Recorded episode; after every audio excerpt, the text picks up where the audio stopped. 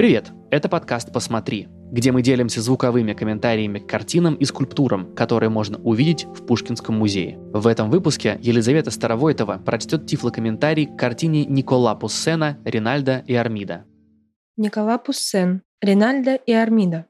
1620-е годы. Холст, масло. 95 на 133 сантиметра. На холсте горизонтального формата, ближе к его левому краю, изображены главные герои сюжета – Ринальдо и Армида. Ринальдо – молодой мужчина, представлен спящим на лоне природы. Он лежит на красном плаще, расстеленном прямо на земле. Его голова обращена к левому краю картины. Левая рука, согнутая в локте, виднеется за головой. Левая нога согнута в одеяние желтого цвета. Левая нога согнута в колени, правая вытянута вперед. На нем металлическая кераса и короткое одеяние желтого цвета. Его руки и ноги обнажены – на правой ноге высокая сандалия в античном стиле из тонких ремешков золотистого цвета. Над телом Ринальда, встав на колени, склонилась прекрасная Армида. Ее лицо изображено в профиль. Она смотрит на юношу. Ее каштановые волосы уложены на затылке в тугой узел. На голове строгая золотая диадема. Левой рукой она касается правого плеча Ринальда,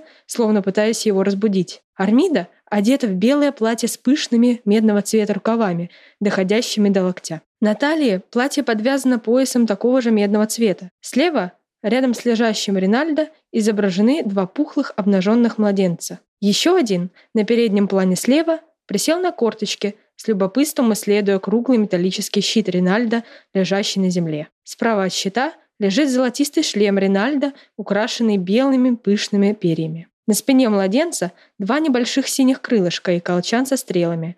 Это маленький бог любви, Амур. На переднем плане в правом углу картины представлена обнаженная фигура зрелого мужчины с седыми волосами и бородой. Он сидит на земле, развернув к нам спину, его правая нога согнута в колени, левая нога вытянута вперед. В руках, поднятых на уровень плеч, он держит огромный округлый сосуд серебристого цвета, из которого широким потоком льется вода. В самом углу картины изображен подобный же лежащий сосуд золотистого цвета. Из него наполовину выглядывает пухлый младенец со светлыми волосами, на голове его венок из зеленых листьев. Рукой он придерживает лежащий рог, длинный и извилистый, из которого рассыпаются гроздья светлого винограда с листьями. На заднем плане по центру композиции изображена небольшая золотая колесница Армиды, запряженная двумя конями белой масти с темными пятнами на теле. Они стоят на темно-серой туче, готовые броситься вперед и взлететь вверх, в небеса. Их фигуры обращены к верхнему правому углу композиции.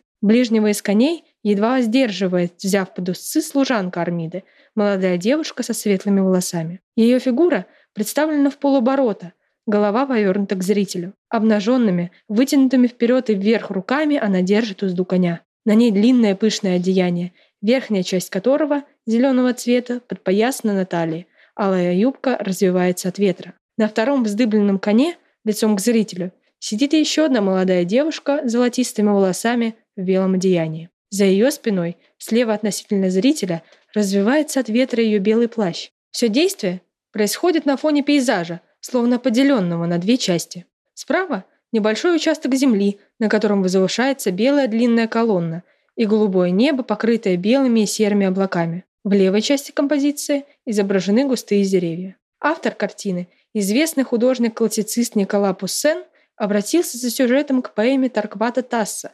«Освобожденный Иерусалим». Волшебница Армида усыпляет своим пением молодого рыцаря Ринальда, отправившегося в крестовый поход. Она хотела убить его, но пораженная красотой юноши влюбилась в него и увлекла в свои зачарованные сады. Картина относится к раннему периоду творчества Пуссена.